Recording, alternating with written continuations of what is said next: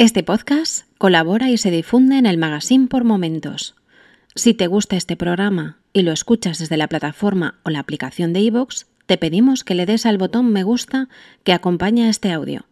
Si lo haces desde otra plataforma y también quieres, puedes hacerlo buscándonos en ivox.com.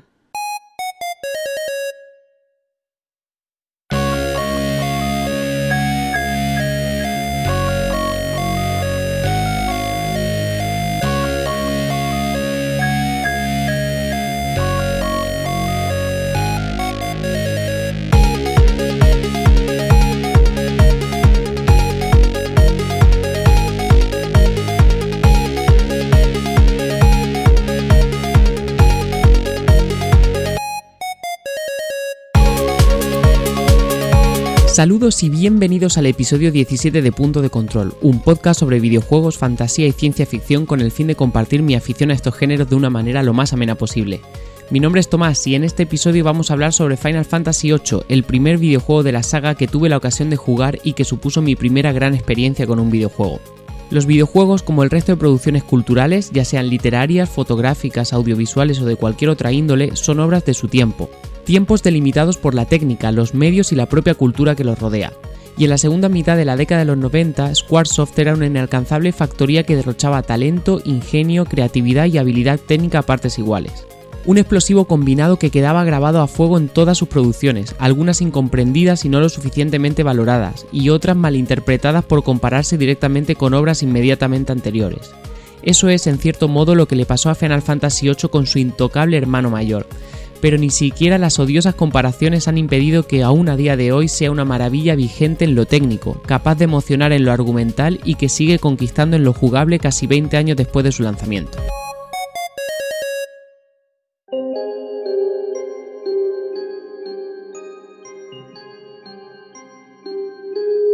Imposible olvidar el momento, aunque hayan pasado tantos años, en que saltó esa inolvidable intro CG, con el estremecedor Liberty Fatali sonando de fondo, con unos crípticos mensajes como Te esperaré aquí, impresos en la pantalla mientras unas embriagadoras escenas llenaban la pantalla.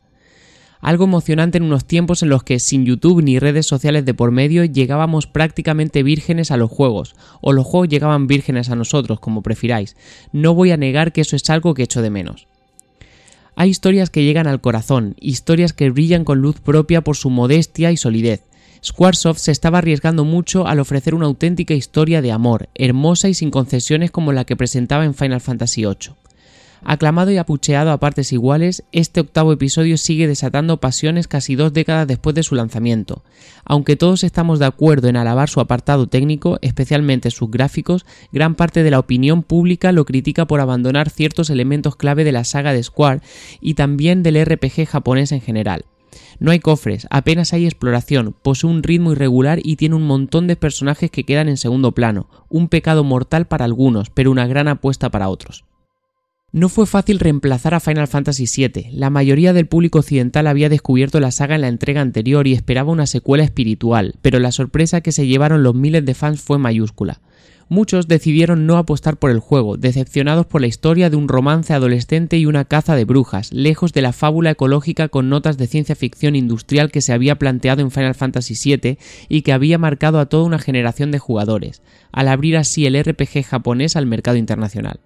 El desarrollo de Final Fantasy VIII comenzó justo después de la finalización del 7 y en paralelo a la creación de Parasite Eve. Aunque Final Fantasy VII marcó un antes y un después dentro de la serie, la octava entrega no tiene nada que envidiarle en materia de dirección y puesta de escena. Los desarrolladores trabajaron a marchas forzadas para no decepcionar a los fans de la serie tras el éxito que supusieron las aventuras de Cloud, para empezar, el juego contó de nuevo con el apoyo de Sony PlayStation, y como no se cambia el equipo ganador, repitieron también las principales figuras encargadas de desarrollar la séptima entrega. Así, junto a Hironobu Sakaguchi, nos encontramos con Yoshinori Kitase como director, acompañado por Kazushige Nojima como guionista, Yusuke Naora como director artístico y Tetsuya Nomura como diseñador de personajes. Por supuesto, es el maestro Nobuo Uematsu quien, una vez más, compone la totalidad de la exquisita banda sonora del juego. El mayor desafío, según Kitase, fue renovar la dinámica del juego y la exploración sin cambiar el formato. Final Fantasy VII había acostumbrado a los jugadores al 3D, a las cinemáticas y a los gráficos por ordenador. Para crear de nuevo ese efecto sorpresa había que encontrar otro modo de explotar el potencial de la PlayStation sin alterar la serie. Por esta razón los equipos apostaron desde el principio por una representación más realista. Se descartaron pues los personajes con manos cuadradas al estilo Lego de Final Fantasy VII, un diseño que también levantó muchas preguntas en Occidente. A petición de Naora y Nomura modelaron a los protagonistas con proporciones realistas y se hizo especial énfasis en las articulaciones, de modo que los jugadores no pudiesen distinguir las uniones entre los polígonos. Los programas de la entrega anterior codificados en C fueron reescritos en lenguaje ensamblador para mejorar la fluidez de las animaciones. Los diseñadores también insistieron en que los tres personajes que componían el grupo pudieran moverse de forma simultánea por la misma pantalla. Esto planteó un enorme reto a los programadores, de modo que tuvieron que desechar la idea al final. Del mismo modo también se había planeado que los monstruos aparecieran y se movieran libremente por el mapa, pero por razones técnicas no pudo ser posible. Este realismo también se puede observar en los escenarios, maravillosamente trabajados se comenzó con la creación de los elementos más grandes de los diferentes terrenos, como las ciudades, las mazmorras, etc., aunque no eran tan numerosas como en Final Fantasy VII. Los edificios de las diversas ciudades presentaban mejores texturas y contaban con un mayor nivel de detalle. El cambio en la proporción de los personajes y el trabajo que llevó la creación de los escenarios obligó a los estudios a hacer frente a una dificultad adicional, cuando se alejaba la cámara, los rostros de los personajes se volvían extremadamente pequeños y borrosos. De ahí se tomó la decisión de estrechar los segundos planos a fin de evitar las gigantescas vistas panorámicas. En consecuencia, la ciudad se encuentra repartida en varias pantallas que representan cada uno de los barrios. Esta solución permitió una mejor legibilidad, y nuestro avatar ya no se perdía en mitad de los mapas como ocurría en el séptimo episodio. Naora también quiso dar una auténtica identidad visual a cada región con colores y caligrafías específicas o incluso banderas que tenían en cuenta la historia de cada país representado. Además, como el juego se dirigía a una audiencia global, los escenarios, realizados de nuevo por Kusanagi, variaron desde el estilo futurista europeo al griego antiguo, junto con un toque de inspiración egipcia. La tarea fundamental que se había fijado el equipo de desarrollo fue producir unas secuencias cinemáticas que capturasen las emociones de los personajes en un solo vistazo, para ello, Yusuki Naora y Motonori Sakakibara, responsables de estas secuencias, utilizaron la técnica de la captura de movimiento en los estudios de Hawái y para hacerlas lo más reales posibles llamaron a actores de la misma edad que la de los personajes para reproducir los movimientos de los adolescentes. Tras pasar un casting, los actores permanecieron allí varios días grabando las capturas. El trabajo de todas estas escenas fue un gran acierto, ya que el juego contó con casi una hora de metraje, incluyendo 700 secuencias repartidos a lo largo de 100 lugares diferentes. Hicieron falta una treintena de personajes a tiempo completo durante un año entero para lograr tal hazaña, lo que aumentó en más de un centenar el número de empleados necesarios para desarrollar el juego. Las cinemáticas eran deslumbrantes, pero los diseñadores eran conscientes del riesgo de que las secuencias generadas por el motor del juego fuesen aburridas a ojos de los jugadores. Además, para evitar contrastes bruscos en la transición de las cinemáticas, los estudios recurrieron al ingenioso método de overlap, es decir, alternar breves imágenes in-game y cinemáticas para igualar los tonos. Asimismo, los programadores se entregaron en cuerpo y alma en lo que concierne a la animación de los protagonistas durante las fases del juego propiamente dichas, un trabajo que requirió varios días de ensayo y error para conseguir un resultado natural en las secuencias generadas por ordenador, y lo que es mejor, Final Fantasy VIII te permite jugar y moverse en algunas cinemáticas. Esto ya lo podíamos hacer en la séptima entrega, pero aquí la secuencia de las escenas que permiten desplazarnos es mucho mayor, incluso podemos movernos por los fondos del vídeo, lo que permite, por ejemplo, caminar entre los pilares de un corredor. Estos esfuerzos abrieron un nuevo camino en términos de interactividad, algo que siempre había querido quitarse. De hecho, este último deseaba desde hacía tiempo combinar el placer cinematográfico con las sensaciones videolúdicas, y la PlayStation le daba por fin los medios para hacerlo posible. Como la convergencia de los procesos técnicos del cine y del videojuego comparten cada vez más las mismas herramientas, como por ejemplo la gestión de los ángulos de la cámara, los planos o la puesta en escena, la brecha entre los dos medios de comunicación tiende a disminuir, lo que allana el camino para una puesta en escena de primer orden. Sin embargo, un proceso de estas características implica también una gran dificultad. El mismo director lo confiesa, diseñar el mundo de Final Fantasy VIII fue muy complicado. Aunque la aventura dura aproximadamente unas 50 horas, más o menos las mismas que en entregas anteriores, el volumen de trabajo fue sin embargo mucho mayor en este episodio debido a la infinidad de pruebas que tuvieron que realizar.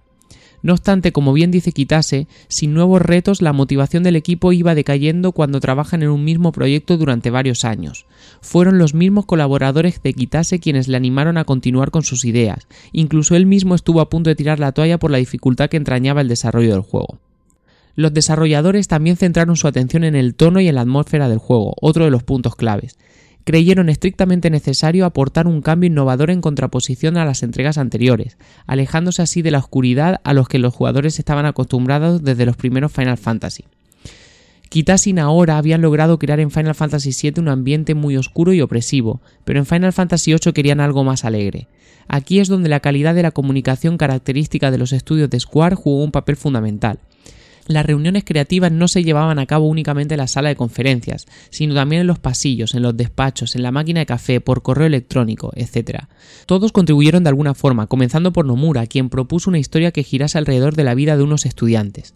Esta perspectiva gustó inmediatamente a Kitase y al resto del equipo y comenzaron a desarrollar sus ideas de manera conjunta.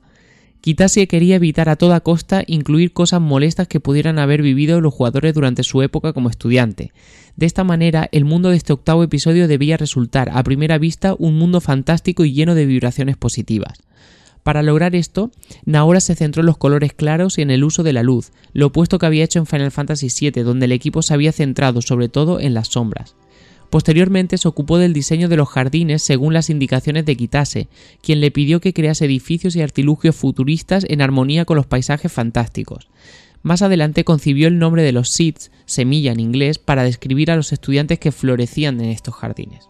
Para alimentar el mensaje de la esperanza y alegría que iba a dar forma a la historia, el director llegó incluso a enviar un correo electrónico a todos los empleados pidiéndoles que le contasen un recuerdo divertido o alguna anécdota o experiencia curiosa que les haya pasado en su época de estudiante.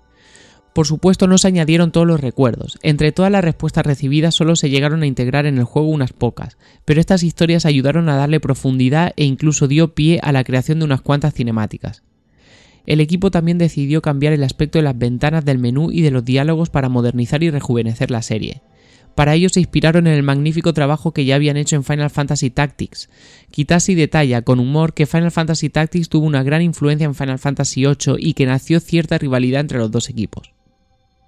Huelga decir en este punto que el juego tuvo un feliz desenlace.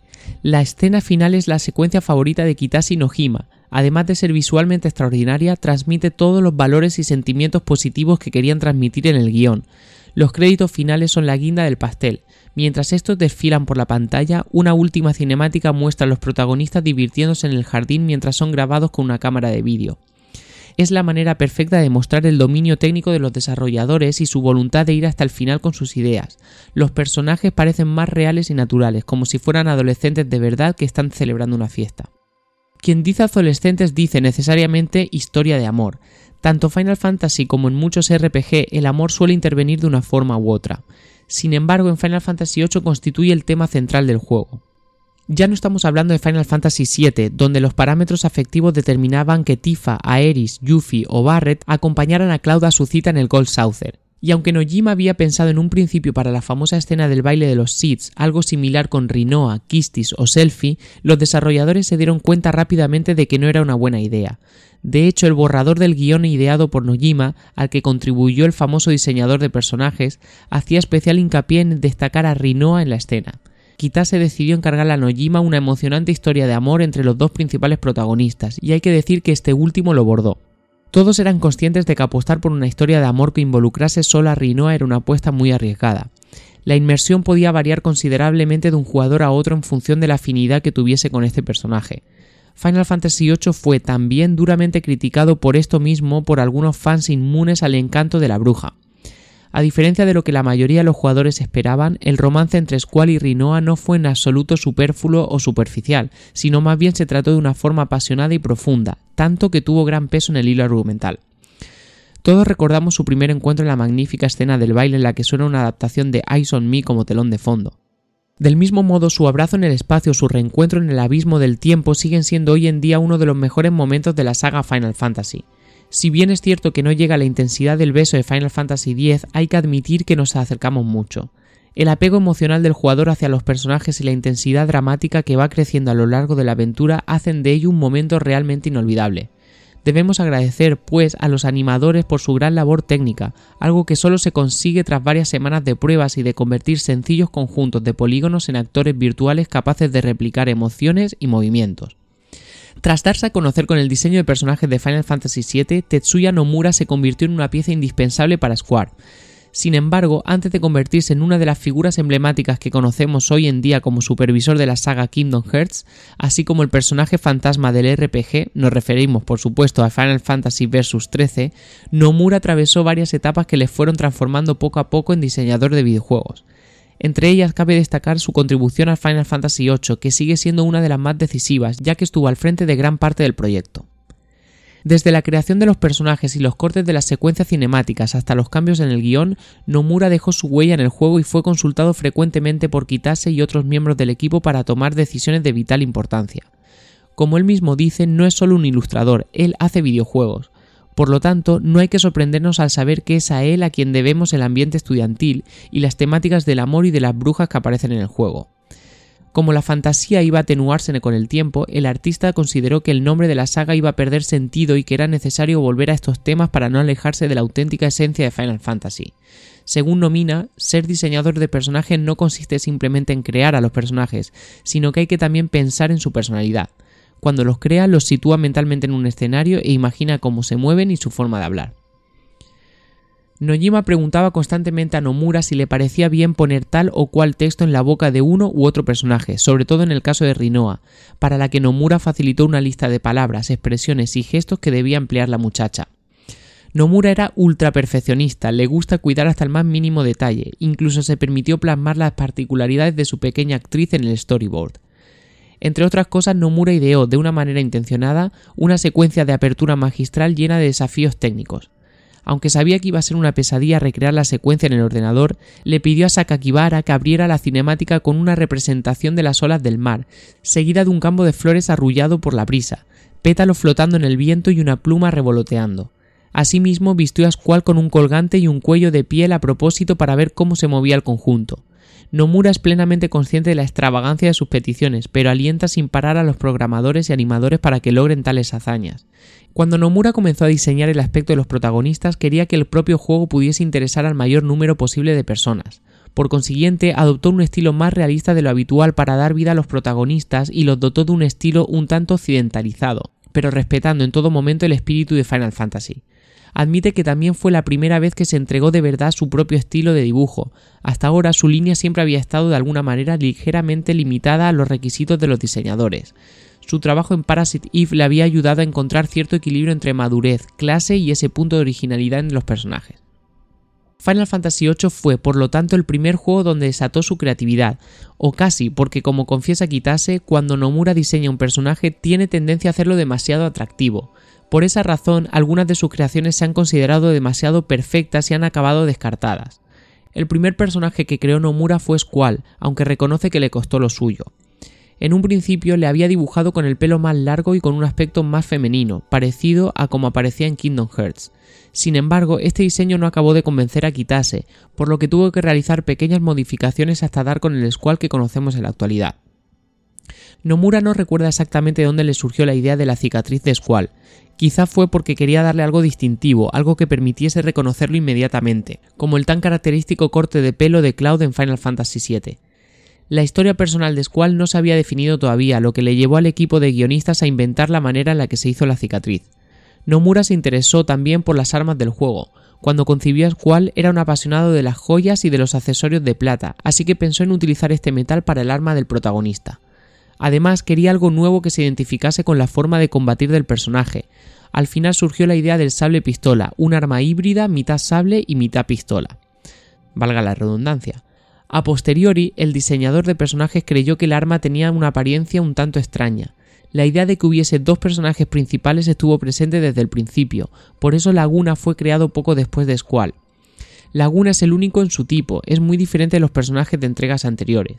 De hecho, Nomura ideó a este personaje como lo opuesto a Squall, las dos caras de una moneda. Había que crear un contraste muy marcado entre los dos equipos. Uno se iba a componer de adolescentes novatos y el otro de adultos experimentados, compañeros y solidarios, mientras que Squall por su parte ignoraba todavía el verdadero significado de la amistad. Por otro lado, si la vida del primer grupo iba a girar en torno a los estudios y a una misión, la segunda estaría enmarcada en la lucha y en la guerra. Por eso, Laguna y compañía fueron diseñados con uniforme militar. Sus diferencias debían evitar igualmente robar la atención de Squall y sus compañeros. Pasemos a ver a otro personaje igual de importante y querido, Rinoa. Nomura explica que se entregó en cuerpo y alma en el diseño de los protagonistas de Final Fantasy VIII, y esto es especialmente cierto en el caso de Rinoa. Con nueva técnica a su disposición le fue más fácil dar vida a la joven protagonista. Por otro lado, no quiso diseñarla demasiado atractiva porque según él los personajes de este tipo son insípidos y se olvidan con facilidad. Él quería que quien la mirase se acordase de ella por lo que inspiraba y no por su físico. Concebir un personaje de estas características fue realmente complicado. Nomura confiesa que para lograrlo se basó en sus propios gustos y especialmente en una mujer, aunque nunca ha revelado quién. El diseño final de Rinoa fue un auténtico éxito, tanto que cuando Kitase vio los diseños de Rinoa decidió cambiar el guion del juego para darle un mayor protagonismo. Nomura tuvo en mente desde el principio un triángulo amoroso entre Squall, Rinoa y un tercer personaje. Finalmente, Seifer se impuso como el rival de Squall de una manera general. El diseñador de personajes se negaba, sin embargo, a repetir el patrón que había seguido con Cloud y Sephiroth. Según él, Seifer era más humano que el enemigo principal de Final Fantasy VII, por lo tanto lo imaginó como una persona honesta, sincera, amable y varonil para, finalmente, hacer de él un personaje roto. El personaje de Selfie surgió mientras Nomura trabajaba en la primera versión de Squall. Primero creó su peinado, un estilo que, entre risas, dice que sería totalmente inadecuado en la vida real. Antes de ser diseñada con minifalda, Selfie llevaba originalmente un mono. Sin embargo, de haber sido por Nomura, ningún personaje habría llevado minifalda. Aunque se parece mucho a una falda, Kistis lleva en realidad pantalones. Nomura concibió a Kistis de la misma manera que hizo con los demás personajes, y se sorprendió mucho cuando presentó las ilustraciones a los guionistas y le dijeron que la veían más como una joven y guapa profesora del jardín. Cell, por su parte, fue creado como el personaje principal de un shonen, que es un manga para niños y adolescentes. Nomura era muy aficionado al cine y a la televisión, y después de ver un videoclip en la MTV de un hombre tatuado de pies a cabeza se le ocurrió crear el enorme tatuaje que Cell lleva en la cara. Irvine fue rediseñado muchísimas veces, de hecho Nomura no paró de diseñarlo hasta el final de la producción. Al principio lo había diseñado muy guapo, pero para que no le hiciese sombra a Squall creyó conveniente abandonar la idea. Dicho esto, lo hizo menos atractivo con el riesgo de que ningún jugador lo quisiese incluir en su equipo. La solución fue darle un aspecto guay tanto físicamente como en los rasgos de su personalidad. Incluso estuvo a punto de llevar gafas de aviador, pero se parecería demasiado a lo que ya se había hecho con Cid en Final Fantasy VII. Nomura finalmente optó por darle un look de cowboy. A partir de ahí fue muy fácil perfilar su personalidad e inventar sus frases, como el famoso bang. El personaje de Dea no fue creado para Final Fantasy VIII, sino que ya se había creado tres años atrás durante el desarrollo de la séptima entrega, al igual que Viento y Trueno, que originalmente habían sido diseñados para formar parte de los turcos. Fue Kitase quien sugirió a Nomura recuperar estos personajes del cajón del diseñador, en el caso de Dea, Nomura se inspiró en el trabajo de Yoshitaka Amano, cuya influencia en la serie fue muy fuerte desde sus orígenes. Pero Nomura supo darle algo más que a las brujas de los anteriores Final Fantasy, algo poderoso que quedó muy bien reflejado en la escena del desfile. Se esperaba que hubiese un nuevo Cid en el octavo episodio de la saga, pero Nomura no se imaginó que acabaría siendo director de un centro educativo. Ya había habido siete Cids por delante de él, por lo que quería hacer del octavo uno muy diferente. Kitase tenía una idea bastante exacta del personaje, por lo que Nomura no tuvo ningún problema para diseñarlo a partir de sus directrices. Debía ser una persona agradable, respetada y conocedora de numerosos secretos, una especie de mentor y protector, alguien que cuidase del equipo de Squall sin tomar parte en él, alguien que tuviese una apariencia amable y bonachona. Los veteranos del RPG se han referido a Final Fantasy VIII como un videojuego para adolescentes, incluso dirigido para un público femenino. Hay que reconocer que el argumento del que parte el juego puede no gustar a todos. Un estudiante introvertido, Squall, cuya instructora se ha enamorado de él, Kistis, cae bajo el hechizo de una joven que conoce en un baile de graduación, Rinoa, y que resulta ser la ex de su rival, Seifer. Sin duda, el ambiente de un campus donde los alumnos comparten su estrés por los exámenes y su impaciencia por la fiesta de fin de curso nos puede recordar a las típicas películas de adolescentes. Y quien dice pelis de adolescentes dice cualquier otra cosa. Asimismo, la situación del triángulo amoroso es atemporal, lo podemos encontrar en el núcleo de innumerables obras del patrimonio cultural que se podrían tachar de sentimentales, desde el Tristón de Berula, el eterno marido de Dostoyevsky, pasando por el Romeo y Julieta de Shakespeare. Por otra parte, la cuestión del triángulo amoroso existía ya en el séptimo episodio entre Cloud, Tifa y Aeris. Aunque los personajes de Final Fantasy VIII son jóvenes, no se alejan mucho de los estereotipos de la juventud despreocupada. Todos tienen los complejos y las inseguridades que a menudo caracterizan esta difícil edad, la soledad, la necesidad de afecto y de reconocimiento y por supuesto el mar de amores. El juego trata esta cuestión con mucha naturalidad, no es vulgar ni exagera la emoción, todo está en armonía. Esta octava parte de Final Fantasy también es sin duda un juego para adolescentes, dado que se trata de un juego para todo el público. Las crisis existenciales que atraviesan los protagonistas no tienen nada de extraordinario, ya que son las de cualquier adolescente que no se siente bien consigo mismo. Ello les permite crecer, madurar y librarse de las cargas. Hay que tener en cuenta que la soledad es un tema muy presente en el juego, ya que casi todos los personajes son huérfanos, algunos de ellos incluso se arrastran algún trauma. Ya sea Squall, Kistis o incluso Irvine, todos sufren en relación con los demás. En este sentido, Final Fantasy VIII es una oda al otro, al encuentro y al amor, una historia donde la soledad demuestra ser inevitable, y una invitación a abrirse, lo que sintetiza el logo del juego.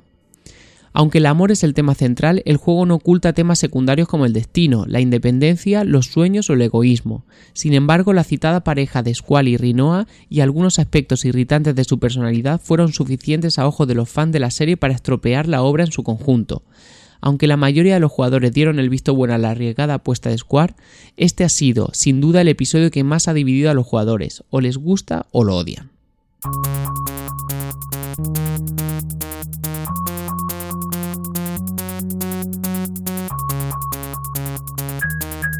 Llegamos al final de este episodio y no puedo irme sin agradecer el tiempo que habéis dedicado a escucharlo. Podéis poneros en contacto conmigo para hacerme llegar vuestros comentarios por Twitter, soy TomásHV y si queréis podéis dejar una reseña sobre el podcast en iTunes. Punto de Control colabora y se difunde en el magazine por momentos y os animo a escuchar el resto de programas que conforman el magazine, seguro que encontraréis alguno que os guste. Cuidaos mucho, un saludo y hasta la próxima.